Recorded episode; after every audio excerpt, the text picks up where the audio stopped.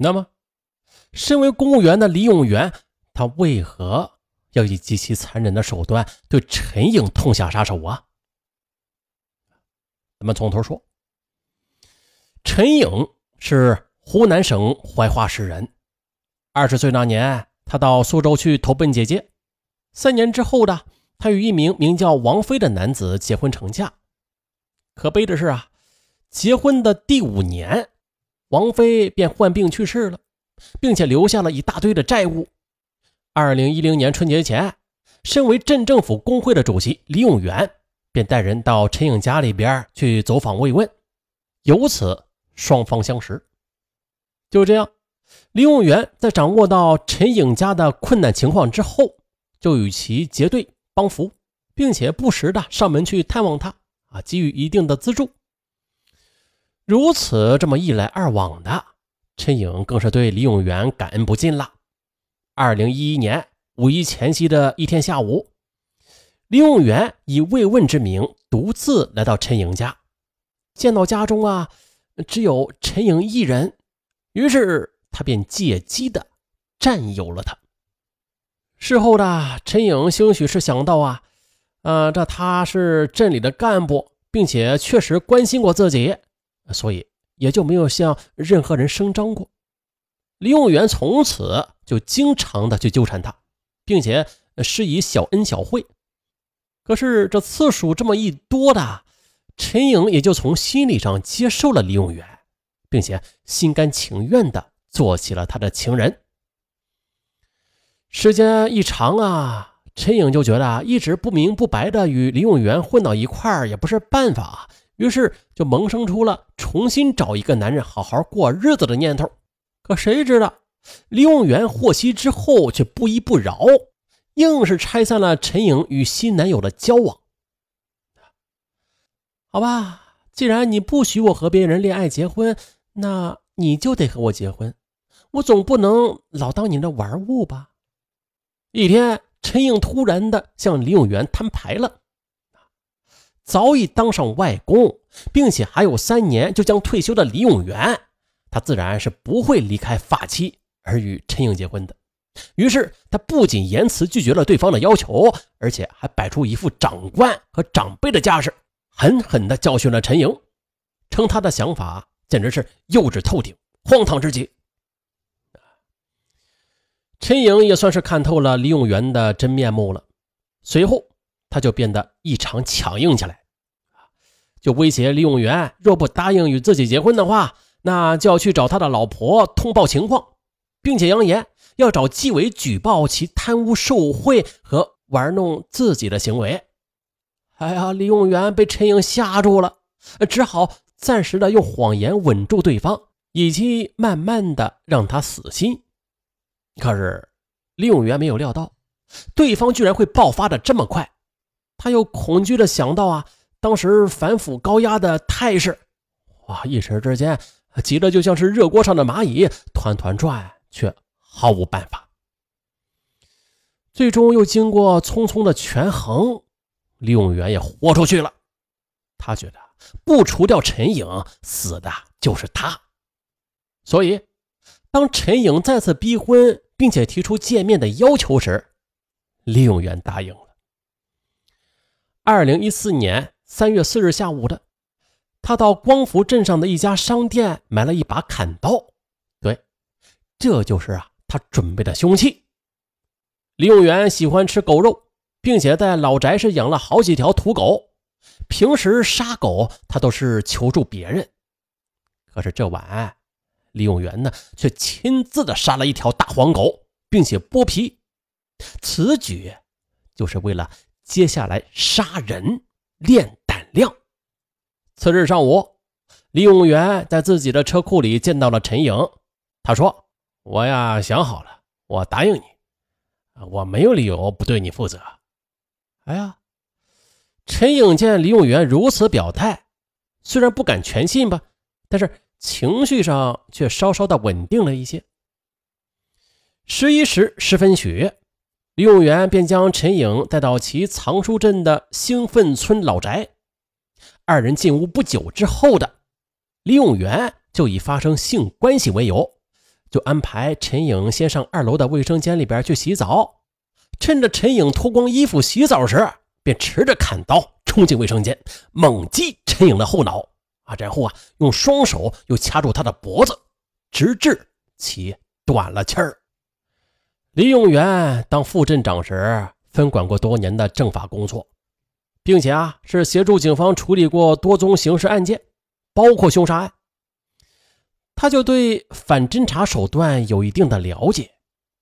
啊，杀死陈颖之后，李永元为了蒙混过关呢，就先剪下了陈颖的食指留作备用。然后又将其给分了尸，并且装到多只塑料袋内，埋在了自家院子里的几棵果树旁。李永元知道，这手机往往是公安破案的突破口。不过这一次的，按照预谋，他又必须的要使用陈颖的手机卡。为了逃避打击吧，故而啊，他卸下陈颖的手机卡。并且，呃，将该卡装到自己的一部无串号备用手机里边。而也正是用这部手机的李永元，就假借陈颖的名义，给他的亲人发了一系列的短信。那个认错了人的西安人，也是李永元安排的，他是李永元的战友。三月十五日凌晨，李永元以陈颖的名义给战友杜磊写了一封信。当天上午的，他又让女儿李青。将这封信给打印出来，并且用剪下的陈颖的手指在信件的落款处摁上了手印。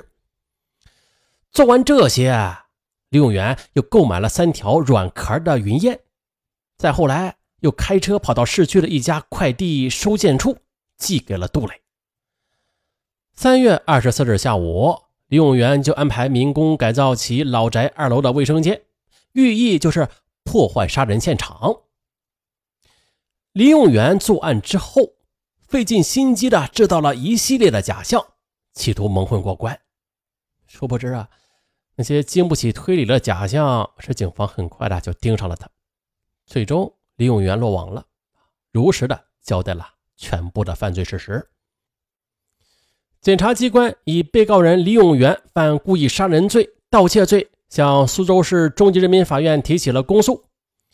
在案件审理过程中呢。受害人陈颖的亲属向法院提起刑事附带民事诉讼，要求被告人李永元赔偿各项损失一百二十余万元。民事部在审理期间，啊，李永元为了保命啊，宁愿尽可能的满足对方的赔偿要求，以求得到他们的谅解。后经法庭调解，终使双方在赔偿额度上达成一致。最后，李永元的亲属代其支付了赔偿款。民事诉讼原告方向法院就出具了对李永元的谅解书。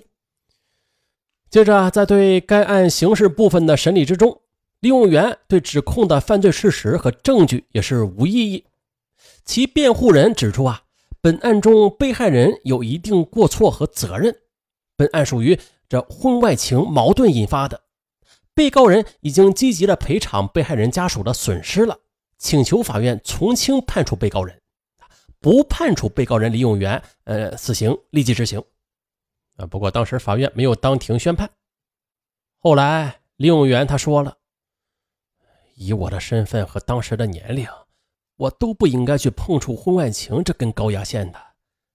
正是因为即将退休，赌不起嘛，所以，在面对对方举报逼婚的要挟之下，我才孤注一掷，从而的干下了这罪恶的蠢事儿。”我现在真是后悔呀！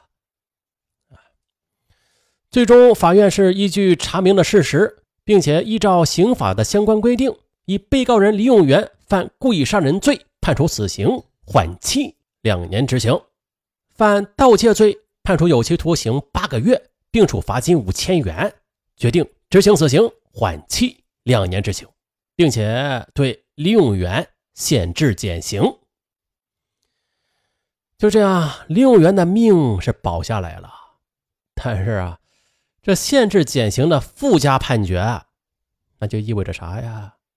可惨了，其余生啊都要在牢狱中度过了啊，一直在里边待到死。故而，当李永元听到法院的判决之后，顿时的掩面而泣，悔泪长流。好了，本期案子结束了，下一期又是精品答案——惊天复仇团。何为惊天呢？那自然是非常大的案子啊！对，光听名字就很精彩啊，时长也格外的长，是一个小时零十一分钟。没有尝试的听友啊，赶快来试听一下吧，啊，包你不后悔，并且是每个月至少更新三到四期的精品长篇大案，一切啊都在新米团，并且现在入团呢，价格特别优惠啊，首月只需六元，次月也仅仅九元。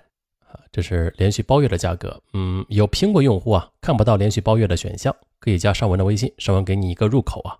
尚文的微信幺三四零六五五三五五八幺三四零六五五三五五八。嘿，微信添加的时候啊，请大家标注一下啊，喜马拉雅不要偷懒，或者说是尚文我来啦，啊，尚文呀就给你通过了。好了，就这样，拜拜。